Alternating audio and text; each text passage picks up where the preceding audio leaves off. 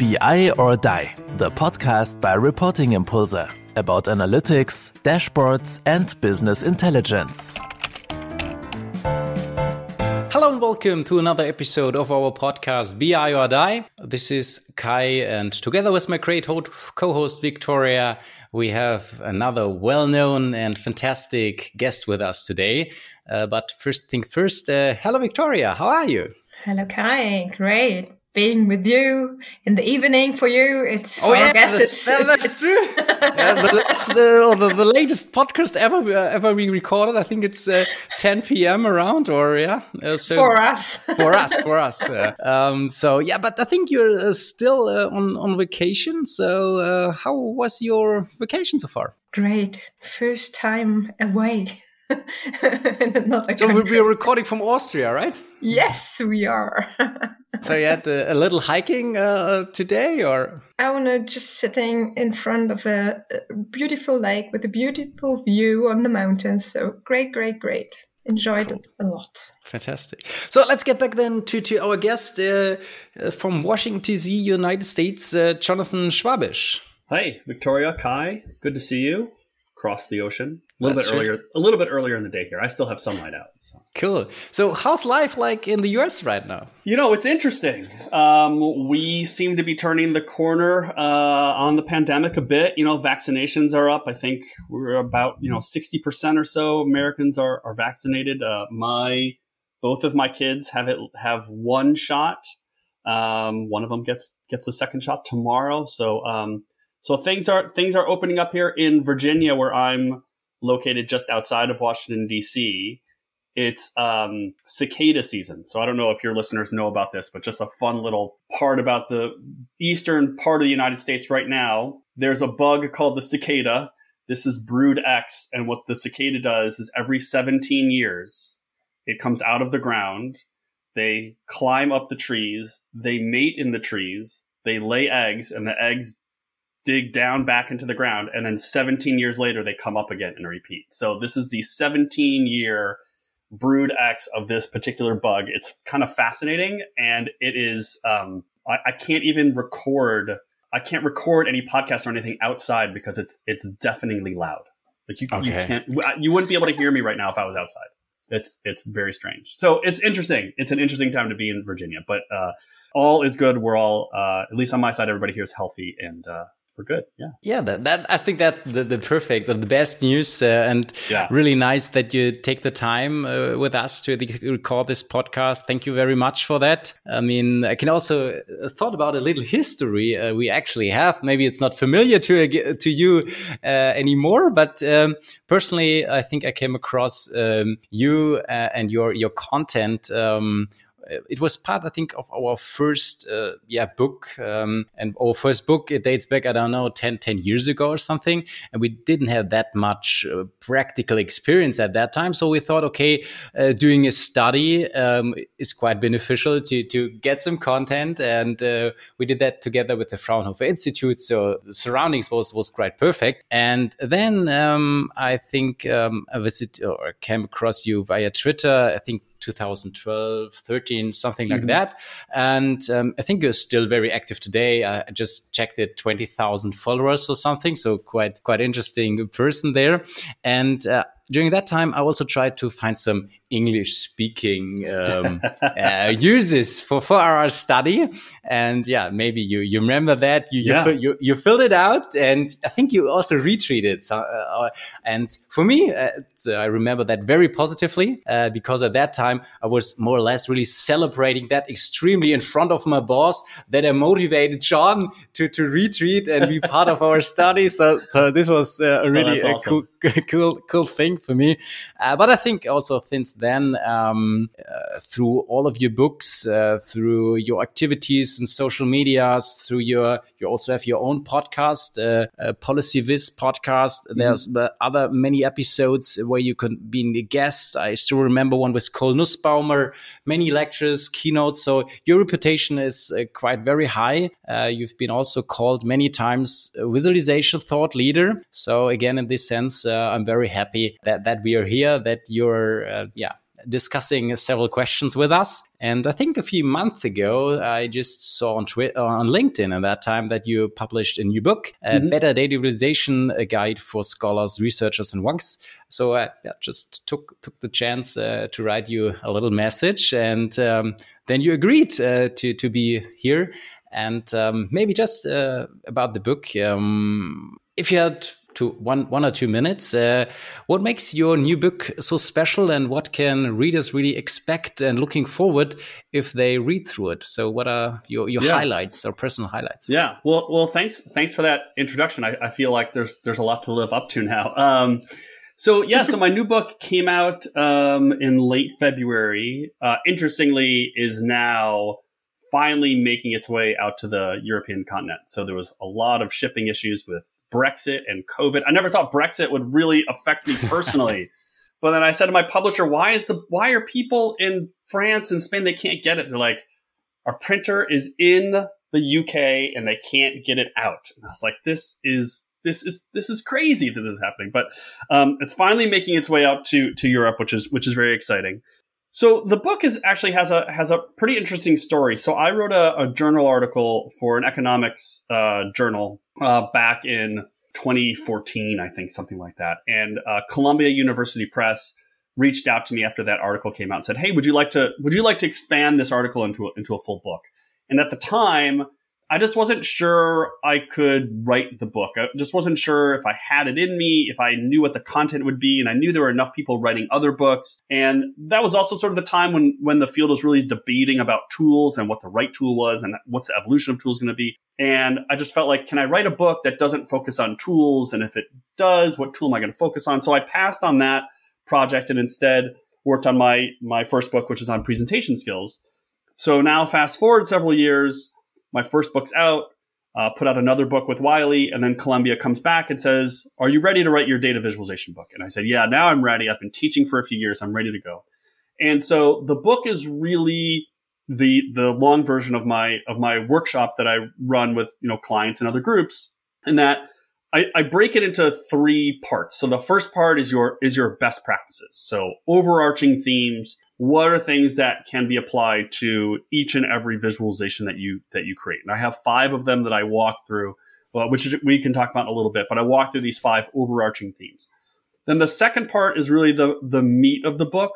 Um, and what i do in the meat of the what my auditor and i call the meat of the book. It's the bulk of the book. I walk through eight different categories of graphic types. So graphs that are used to show changes over time, graphs that are used to show part to whole relationships, graphs that are showed used to show qualitative relationships. I have a table, uh, a chapter on tables in there. So I go through all these different graph types and, and my goal in the book for the, for, for the bulk of it is to say, look, you know, as a reader of this book, you know how to read and probably even create line charts and bar charts and pie charts, right? We all know how to read those chart types there's a lot of other chart types out there. And so let me explore with you these other chart types and help you expand your graphic literacy so that when you are working with your part to hold data next time and your inclination is to make a pie chart, you know, maybe there's some other chart types out there. And sometimes they can be better at showing the data. Sometimes they're more engaging. Sometimes that engagement is, is a good thing. Sometimes it's not. So I walk through all these different graph types. And then the end of the book, I try to tie it all together. So I have a chapter on building a data visualization style guide, which I've been working on now uh, more intently since the book has came out. Since the book came out, because I view it as more and more important. I think for for visualizers, both for individuals and especially as firms. You know, if you know Victoria, Kai, and I, you know, the three of us are working in an organization, and we're each making content you know, it just reduces how much work we have to do if with the click of a button or the run of a little script in whatever tool we're using, the right color is added, the right font is added, the logo is added, the title's put in the right spot. And we don't have to think about that. We can spend more time working on the content and, you know, being creative with other graph types as opposed to worrying about all these little detailed things that, you know, we as people working in the field deal with all the time. But is there a way to, to sort of make that easier? And then there's a uh, section on uh, a section on redesigning. I do about I think a dozen redesign graphs. So I say, okay, here's a graph that I found in this publication or this you know this paper or this website, and this is how I would go about redesigning it. I take try to take all the lessons from the rest from the beginning part of the book and say, look, here's a line chart. Well, there's there could be a better way. Let's split it up into you know six different graphs instead of one graph. Or here's this map. Let's make it into a tree map or a bar chart or whatever, just to show that there are other ways to to effectively communicate these data. So it was a long time coming. Um, the book has more than 500 images in it, which was like, I tell you, that was the big lift for this book. I originally wrote, I think I wrote like the full book in a train ride from here to New York City and back.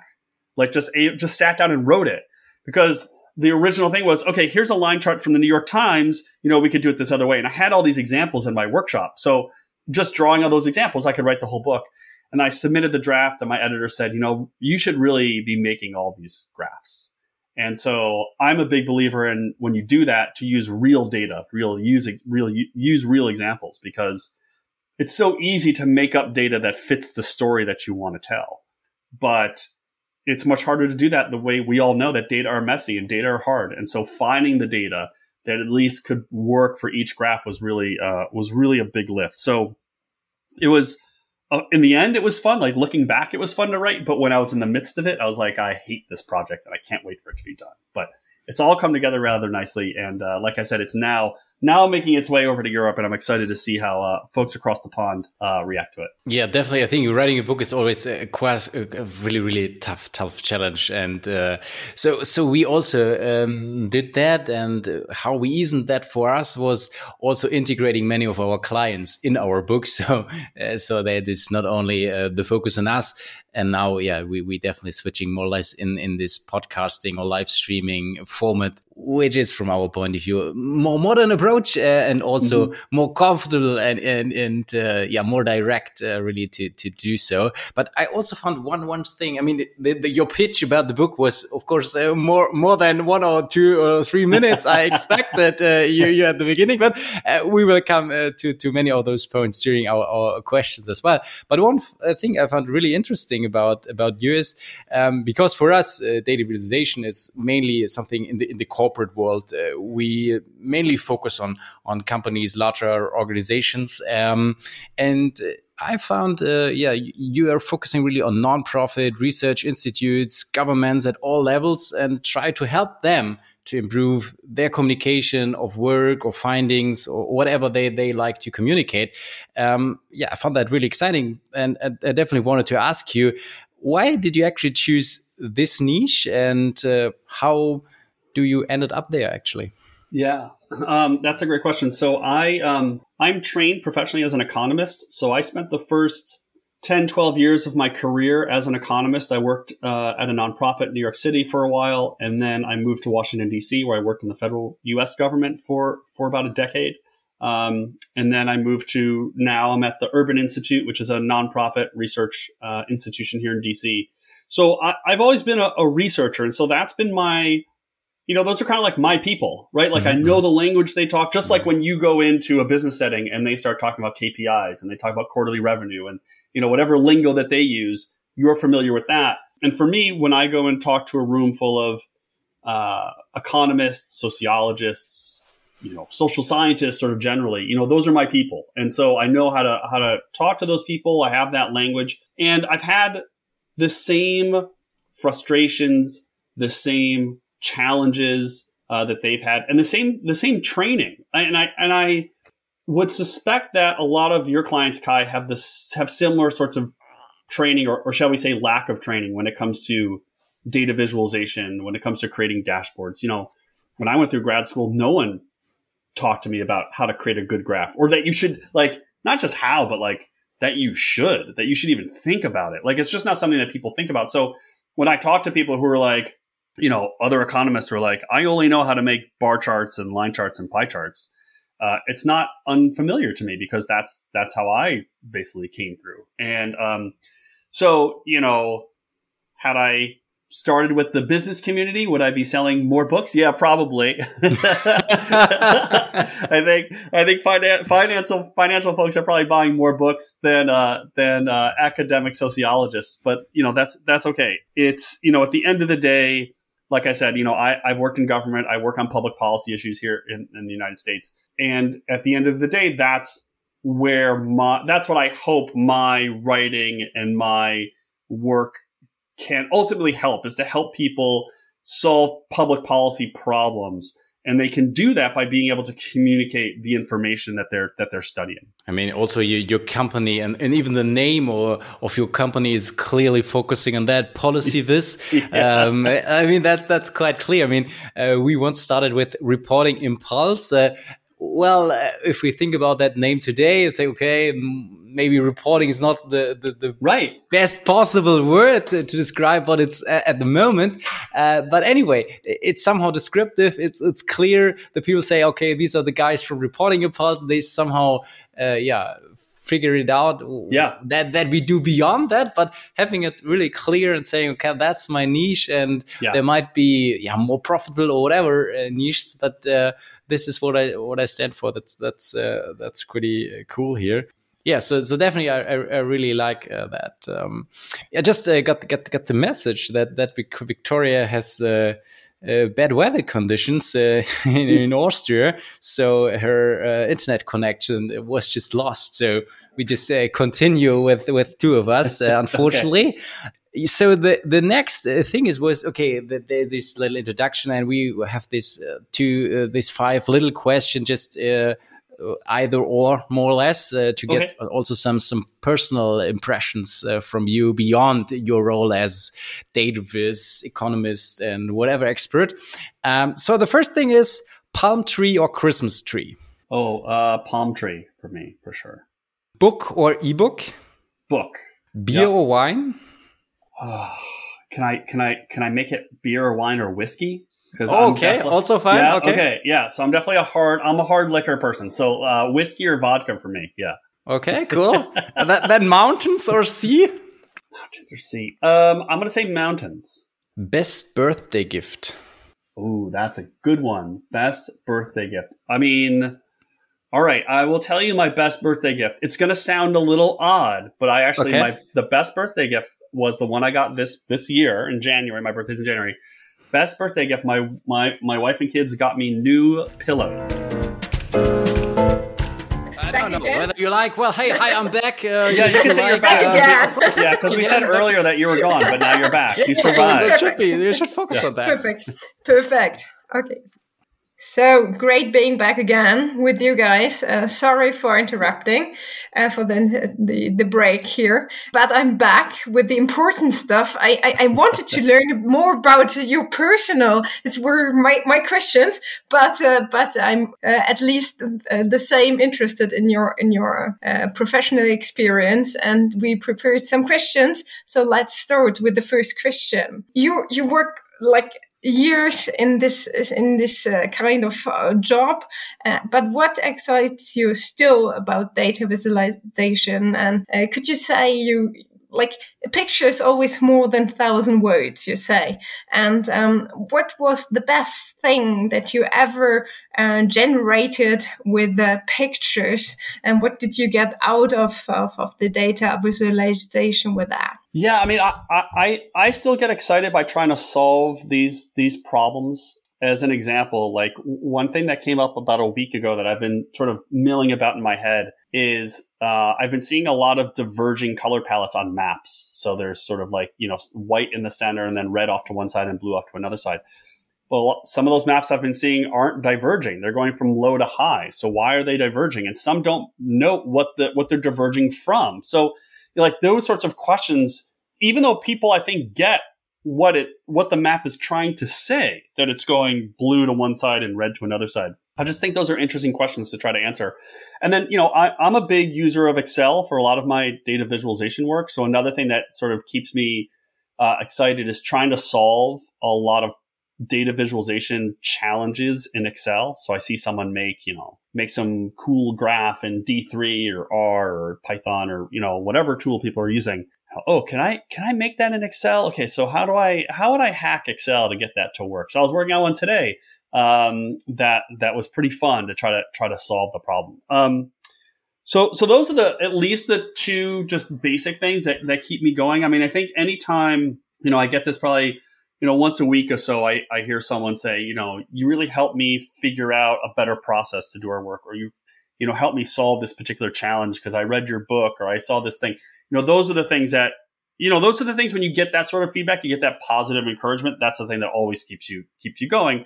That you're actually helping people and, and you're helping them solve problems and, and solve challenges. So you know that that is obviously the thing that that I think keeps all of us moving in these fields is you know that positive encouragement um, and feedback. You know, when it comes to the to the best thing I've ever made, it's it's a tr- it's a tricky question in some ways because I have moved away from sort of the one off infographic or graph. I mean, I have an, a couple of infographic, like one infographic in particular at my at my previous uh, job in government that was actually used in a congressional hearing. Like the member of Congress held up this graph. You could see that he had written notes on it. Like that is that is really exciting. But you know, I do a lot less of that now, and it's more on consulting and it's more on teaching.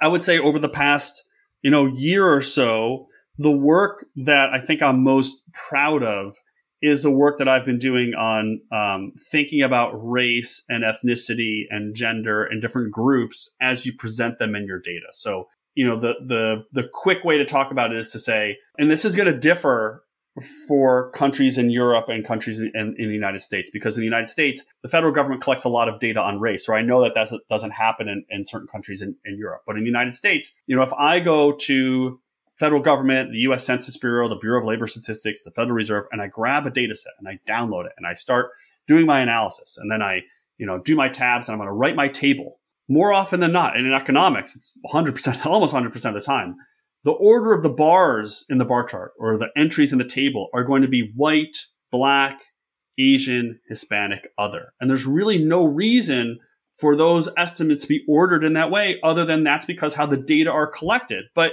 you know, that says the way those data are collected by putting white as the norm or men as the norm, you know, says something. And, um, and it says something about how data are collected, about structures and about the science itself. It, really, if you, if you think hard about it. And so I think over the past year, uh, as especially in the United States, we've been having this more important discussion this important discussion about race that has that has changed. I think that's the work I think I'm, I'm most proud of um, and have a, a, much bigger paper coming out in early June that I'm excited to put out there. That is uh, hopefully will be sort of the first large piece, the corner cornerstone piece for folks in the data visualization community to refer to when they start thinking about how should I present information about race, about gender, about ethnicity, about nationality, you know, all, all these, whatever different groups, right?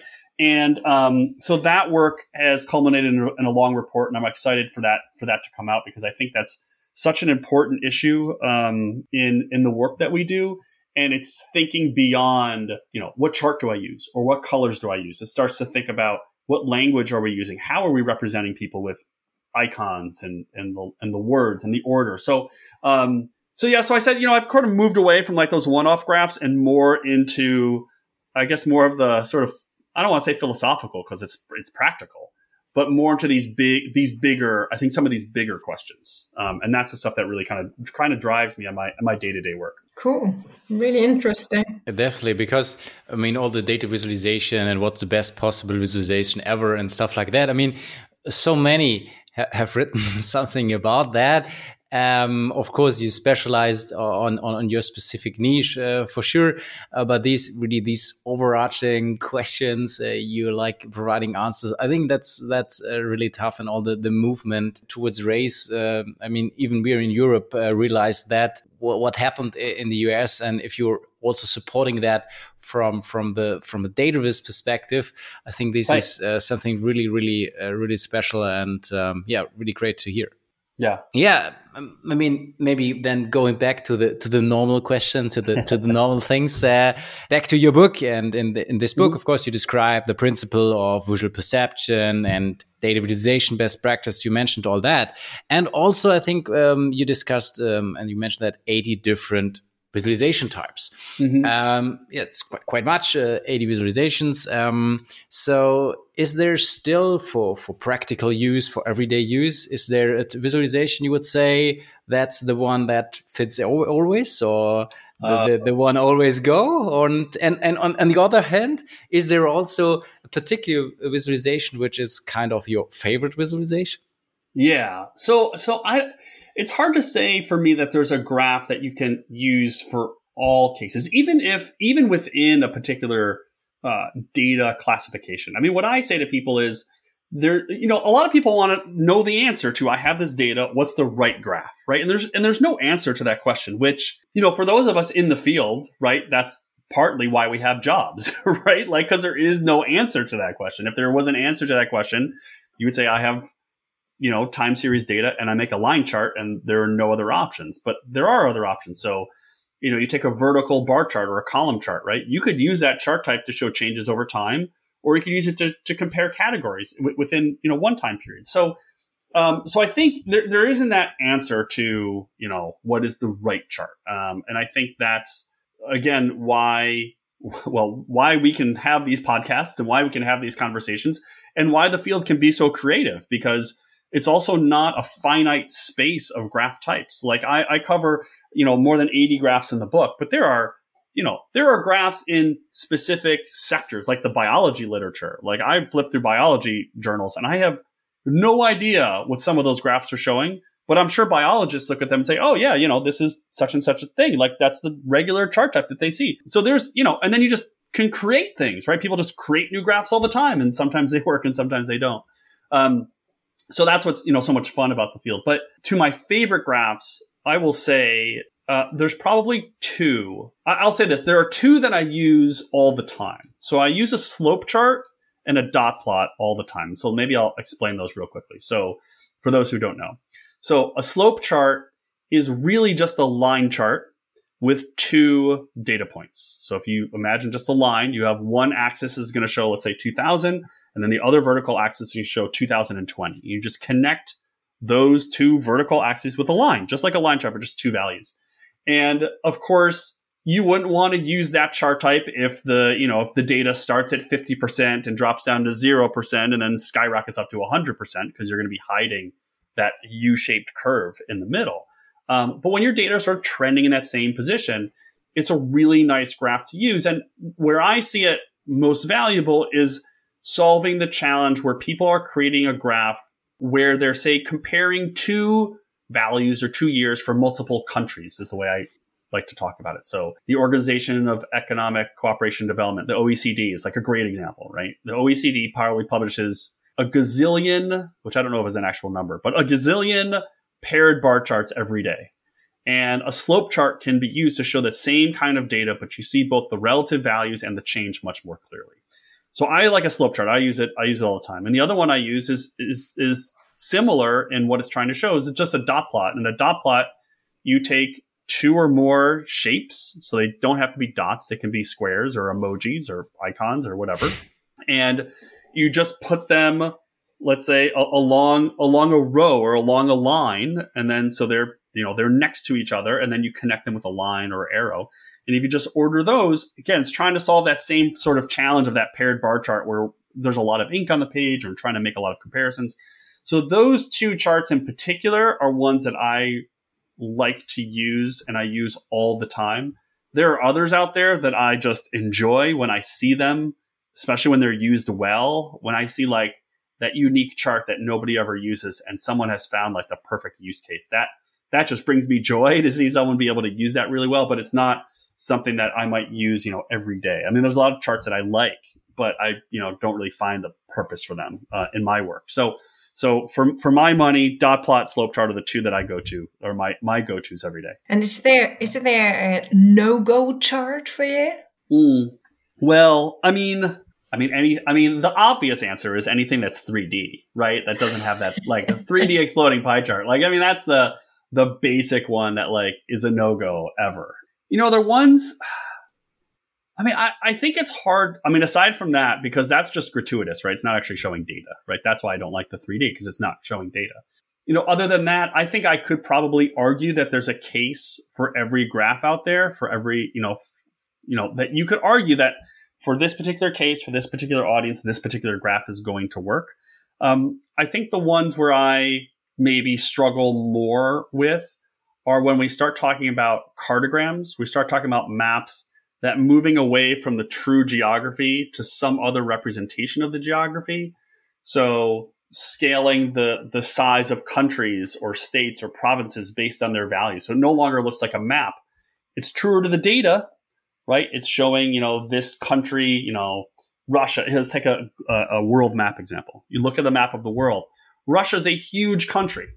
But if you looked at, you know, some data value where Russia's not the most important country in that particular data set, and maybe Luxembourg is, you're not going to see Luxembourg on the map and you're going to see Russia. So, you know, if we resize, resize the countries that Russia's really small now and Luxembourg is really big, that's truer to the data, but like not something you, you would recognize. So that's like a, just a tension with maps and something that I, that I often struggle with is I feel like I'm being closer to the data. I'm showing the data more clearly, but who's going to recognize when I'm, when I'm showing them? They're just not going to be able to see, you know, Russia's bigger than Luxembourg. You can't just change geography like that. And so, you know, I think that's there. That's the sort of class of graphs that I, I that challenge me the most. I think. So when you have a, a hierarchy uh, in some some kind, which is that just said, and then you try to compare other things. Yeah, you're right.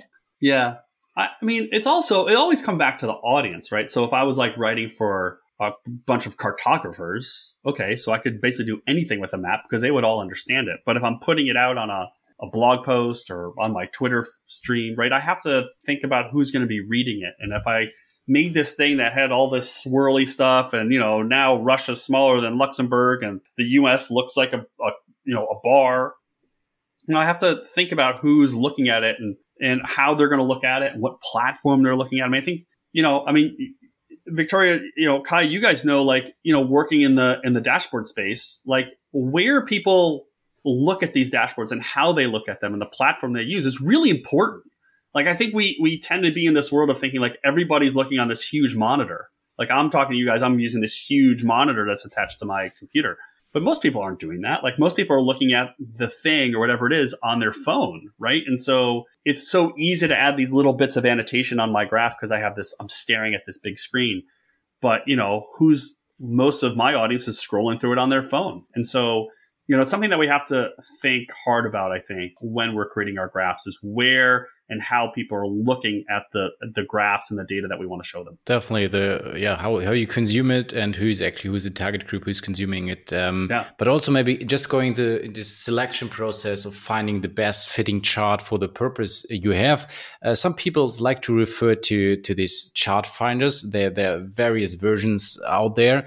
I think you had also this discussion with with Cole, and, and, you have a little different approach how you actually cluster the, the different types of dashboards. I, I really like that. Maybe you can also uh, share your idea of, let's say, a more advanced uh, chart finder than it's the obvious one with, okay, we're talking about part to whole comparison and, and stuff like that. Yeah, so there's a lot of these these chart chooser type trees and documents and websites out there, and um, I don't I don't love the term chart chooser, even though I kind of have my own, but I call mine a graphic continuum, which is also not a perfect title because it's not really a continuum. It's sort of this like big network. Um, you know, my problem with them in general is that I find that people view them as an answer to the question of what graph should I make? And there's just no answer to that question, right? It's just, it's a lot of time it's, it's trial and error. A lot of time it's, it's seeing you know, it's it's obviously the audience, but it's you know, is your goal on engagement? Is your goal on showing it in a different way? Is your goal you know, what is your goal really? And so these chart choosers can be useful as resources, but um, I think people need to be aware that they are just that. They are just resources. They are just reference guides, and they're not the answer key. And so when it comes to you know selecting what graph you're going to use, I mean, I think one thing that we've seen over the last, what, four or five years is that the tools have gotten so much better that it's so much easier now to just play around with more and different graphs, right? Excel used to be line charts, bar charts, pie charts, area charts, and then all that 3D garbage, right? And now, you know, they've added more graphs to, to Excel, but like Tableau has all sorts of different graphs and Power BI has all sorts of different graphs. And, you know, obviously, you know, and then, and then there's obviously like the custom things like R and JavaScript, but even things like Data Wrapper and, and Flourish have all these different graph types that it makes it so easy for us to sort of flip between these different things. But it still means that people need to know how to read them and how to make them and how to use them because I see these, I see error. We've all seen these errors made far too often with these different graphs that someone thought they knew how to make a Venn diagram and they end up, you know, making these two circles that are not touching one another, that are overlapping and they shouldn't be overlapping. So it's important to, you know, if you see something out in the world and you say, oh, that is really, that's really cool. I really like that idea. I like that, how that visually looks. You know, before you make that or apply your own data to it. You need to make sure that you understand exactly how that graph works and exactly what all the component parts are of the graph. Uh, because there are just far too many examples of people taking those new graph types, applying their data and saying, oh, I did it. And then it turns out, oh, they didn't realize that there's, you know, when people read this graph, there's this horizontal axis that you're supposed to having data applied to or something like that. So yeah, so it's, you know, it's, it's a challenge to be sure, but it's also a creative outlet for many of us. You know, this is, you know, for those of us who work with data and are on the computer, this is, and for me, like I can't draw, although all my designer friends say anyone can draw. And I say, you haven't seen me draw, but you know, that is the creative outlet that you can, you can be creative with your data and communicate information to people while you know generating new forms and new functions and new shapes and, and new combinations of things. Okay so yeah it definitely at, at, the end of the day there, there are better tools out there so they are more or less supporting uh, this process even they're more or less i don't know say recommendation engines but uh, for example you mentioned tableau. They're already already more or less recommending based on the data set specific visualizations so there's a lot out there uh, really supporting this this process of yeah make it or enable everyone to to communicate data in in, in a more attractive more mm-hmm. appealing and also a better understandable way for us yeah data visualization was also more or less uh, the starting point in the corporate world, we primarily work with controlling, IT, business intelligence departments. So the tools are the one exactly you mentioned: Tableau, Qlik, SAP Analytics Cloud, Power BI and it's more or less about yeah creating a standard. And that's why i also like your, your idea of saying okay uh, developing a guideline or template so that that it could be used again or reused yeah. or it's easy to to to adapt more or less for for everyone. And um, their goal is always yeah, to, to, to make more or better data driven decisions. Um, there are recurring questions. So so we always use those interactive uh, dashboards. So what's your your opinion about yeah interactive visualization is it that your personal focus is more on the static ones mm -hmm. because you say okay it always depends on the people who who's using that what's the target group um, and maybe I could just um, your thoughts about interactive visualization versus static visualizations. Yeah, what what are your thoughts about? Yeah, that? yeah, that's a really that's a really good question. Uh, you know, I think I think anyone who's creating interactive visualizations needs to think hard about whether they need to create an interactive visualization, right? I think it's especially now the tools have gotten so much easier to use, better. The browsers are faster so that people can put more interactive stuff on the on the websites. But you know, we, we also have to keep in mind it still comes down to the audience. It's still, you know, you know, Archie Tse from the New York Times has sort of famously said that you know, creating interactive stuff, it takes time and it's expensive. And, you know, I think just anecdotally, when I go through the main organiz- media organizations that I regularly read. So it's you know tends to be the New York Times, the Washington Post, Los Angeles Times, uh, the Guardian. There's a lot less interactive data visualization on those sites than than there was five or six years ago because you know it used to be every darn bar chart you could click on and you could you know get the value it's like well who's doing that and you know we've changed how we interact with with content right we're using our mobile phones more so I think we need to just step back and think about do I need this thing, this graphic to be interactive? And and there are times when we want it to be interactive. You know, media organizations, I think for the most part now use interactivity, especially for for larger product projects or products when they want people to be clicking and doing something on the website. You know, in the business intelligence world, right? We are sitting down at a desk trying to understand our data. We are working together, or we are giving, uh, we are we are giving uh, a dashboard to the client so that they can go through and better understand their process or their revenue stream or, or their product development. But I think oftentimes we make interactive visualizations because in some ways, okay, so let me put it this way. I've had this like lingering thought in my head. So I'll just spout out this, this hypothesis and, and you guys can tell me what, if I'm wrong or not. So my hypothesis is the following, that interactive, stripping away the complexity of the tool. Okay, so let's assume for a moment that coding in JavaScript is just as difficult or just as easy as making something in Excel. So aside from the tools for a moment, I would argue, I think I would argue, that making an interactive visualization is easier than creating a static visualization. And the reason I say that is with an interactive visualization, I let the user go in. I can give them the whole data set. And as long as I create it so that they can navigate and click and swipe and scroll and check, they could get the story. Whereas with a static visualization, I, as the creator, need to figure out what the story is that I want to tell you. I need to add the annotations so that you can learn that thing. They're very different graphs at the end of the day, but the interactivity enables us to give more control to the user as opposed to the static graph. Now, having said all that, and I'll let you disagree with me in a second, there is obviously different levels of difficulty creating those two things, right? Like even just creating a bar chart that has interactivity on top of it, you have to worry about, you know, the hover control. You have to worry about how it's going to sit on the website. You know, there's all that stuff, but just extract, abstracting from the tools part, I think in many ways it's, it's harder to create a static graph. Okay, so now Victoria and Kai, I'm gonna let you disagree with me.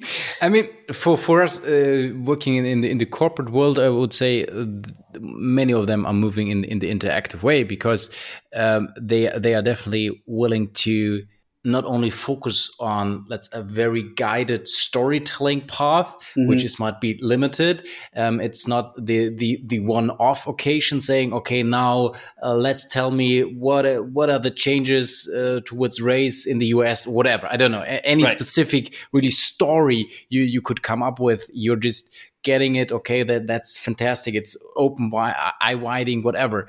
Um, and but for the for the reason really you're analyzing data or it's yeah more or less the data it's recurring question. Your, your monthly i don't know your monthly report why mm. should it not be possible to say okay i had i don't know five or six uh, graphs uh, on my dashboard i can click in that one and then based on that everything is adapting of course the data literacy and all the, the knowledge should be there the people need to be educated uh, but the value you get out, get out of that that yeah. that's i think tremendous on on really being data driven or providing data with uh, or people with with different views uh, on the data. So the the interactivity has a, a lot of opportunities and uh, things for for for the corporate world for, from my point of view.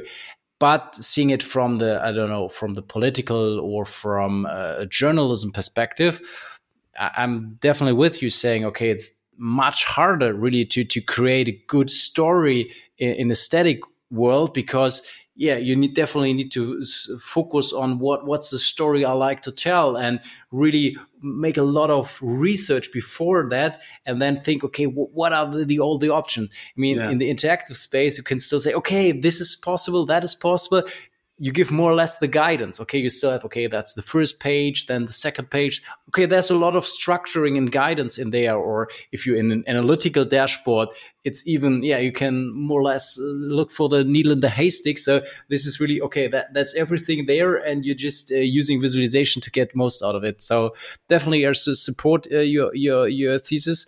Um, but I would say okay, it, it, depends on who are the users. Um, yeah. For the for the masses or for the for the everyday users, definitely the, the static the guidance is, is much easier. Um, right. But if you really would like to work with that to get more out of it, if you you yeah using it on an everyday basis, recurring questions, um, the static way I think is um, and also not uh, if you look at the modern business intelligence tools, it's not that big deal really to, to create interactive dashboards yeah. anymore. I think it's really what you said is right. It's the goal, what you want to reach with it. Um, if you want to, to make it possible for the user to get most out of the data and looking it in the different views, interactive is the one to choose. But if you're more like, I want to say it's like this or this or this, and I want to give you my opinion, maybe even with that. A static one is much more in a way you can do it because you say, okay, it's like this. Look at this. And you show how the world is in your right. opinion. And that makes the work completely different in in for, for the creator. In the one way um, in the interactive way you try to put all the data together and make it possible to use it in a lot of different views. In the other on the other hand you you really work with the data and look okay what can i say with it? What do i want to say with that? And then you take one of the views. You you you, you extracted before what the the interactive person is doing it himself and you say okay this is the point i wanted to show and this and then you find maybe a way to put the two things you want to say together in even better uh, data viz yeah you know i mean this conversation we've already come back to like it's all about the audience. And so i would add maybe two other like other pieces to consider. One is that we haven't even talked about animation, right? So animation can apply to interactive graphics, but also can apply to static graphs. If you did like an animated GIF, it's still sort of static, right? You can't really click on it. And then on the interactive world, it's interesting as you both spoke about allowing people to dive into the data and do the work and do the analysis. I would guess, and correct me if I'm wrong, that if you're creating a dashboard for a CEO or a CFO, it's I would guess, right, that you're not giving them the full access to the data set. You're still guiding them in some way. So it's, so it's like this, it is this like big spectrum, right? It's like static on the far one end and then the full interactive dashboard with all the data and all the options to filter and, and toggle. And then somewhere in the middle there are animated visualizations and also dashboards that are I don't know what more limited or or more guided so that someone like a CEO can get to can get to the answer, but still has the opportunity to explore in a different way. Yeah.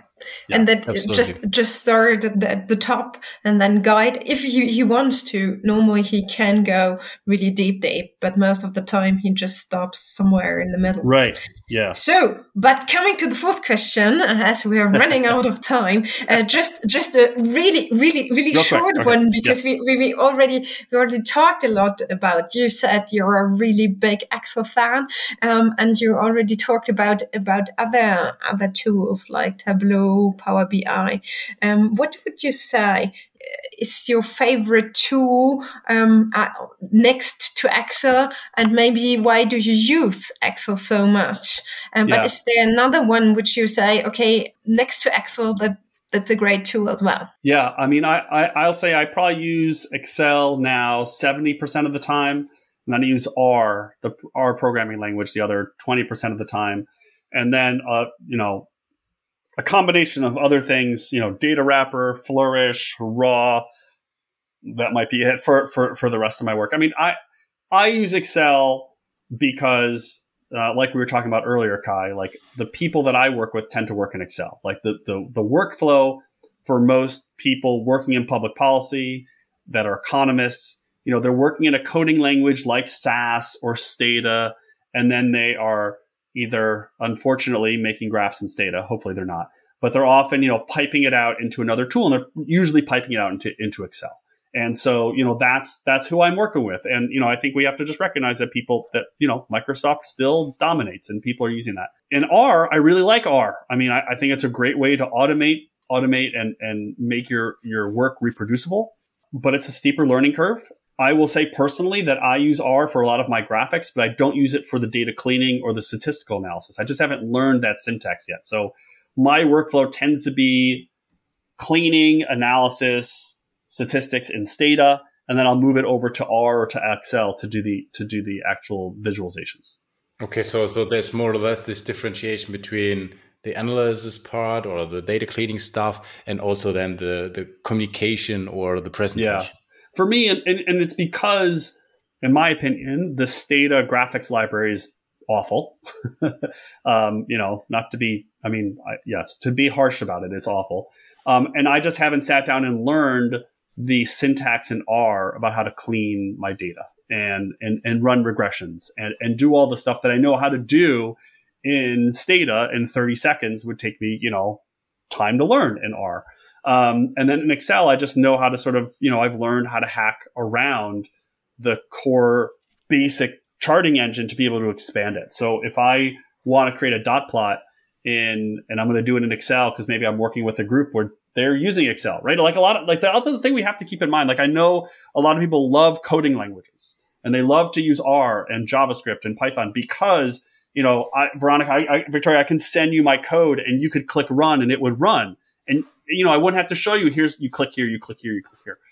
But you know, a lot of places that I work with, they have you know, it's a group of ten people and you know, there's one person that does all the data, does all the data viz, that does the website, and they don't know how to code, right? They they they came up, you know, maybe they know how to do HTML or something, but they're not working in R, they're not working in JavaScript, so they they're using Excel for the visualizations, or they're using you know Adobe Illustrator for the visualizations, and you know even going from Illustrator to Excel, where you can you know use data better, um, is is oftentimes a, a step uh, a step up, I would say, in in the data viz world. So you know, just like we were talking about with interactive versus static, it's all about the audience. You know, for me, the data tool is all about the user and the organization, right? I mean, would it be great if we all knew how to code in R and JavaScript? Yeah, it'd be fantastic. But like, that's not the world that we're in. And not everybody wants to code. Not everybody enjoys coding. Not everybody has the time to learn how to code. And I, and I think that's fine. I think it would be great if everybody could. But like, I live in the real world where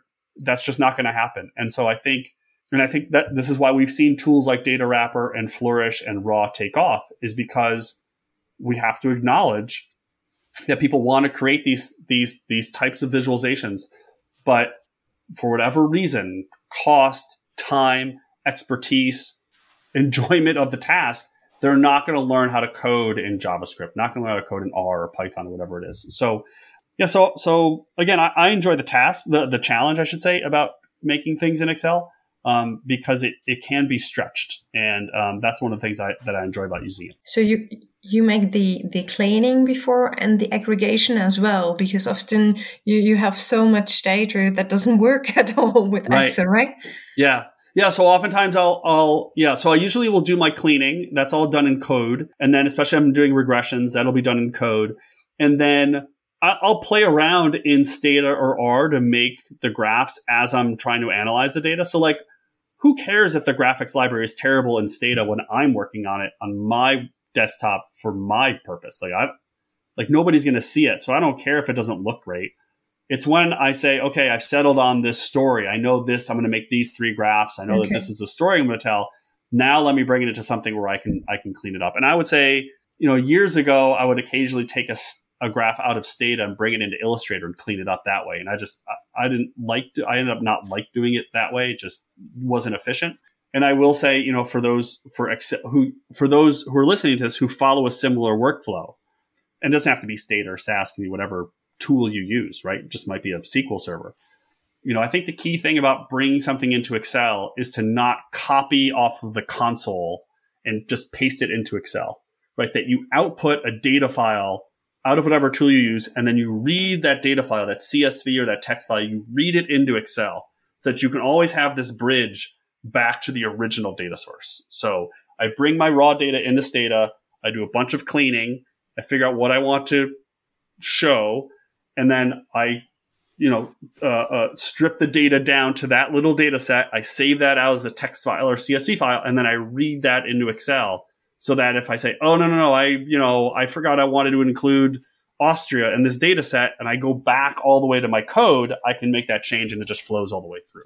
Okay. That is, at the end of the day, it should be practical and implementable for everyone. And, uh, yeah, you should find your your own way how to do it. Uh, but thanks for for yeah providing your insights uh, into that how you do it. Um, interesting, definitely. I mean, number five, uh, last question um, it's quite an open question. Um, of course, you would recommend your your books, uh, your podcasts, uh, uh, but beyond that, um, what are other formats or experts or yeah, data environments, whatever you or communities you would recommend to our audience uh, to, to to have a look at? What are oh, yeah. yeah special uh, experts or persons yeah. you recommend? I mean, we, we, we you know we could have a whole we could have a whole podcast episode just on this. I mean, I'll, I'll give you like the, the, the few couple ones, so uh, the few ones that I think are, are useful. So especially if you're first starting out, like storytelling with data from Cole Nussbaumer Knaflic is is definitely a go to. Uh, the functional art from Alberto Cairo, his latest book, How Charts Lie, I think is a is a must have for people in the field. If you are working in R, I think Cedric Scherer's work is amazing. He has some great tutorials in ggplot on his website that are fantastic. If you are trying, especially if you're trying to learn tools and get better at them, you know, seek out those communities. So Makeover Monday is a Tableau community where you can, they give you a data set, you make something, you post it, and they, the community provides you feedback.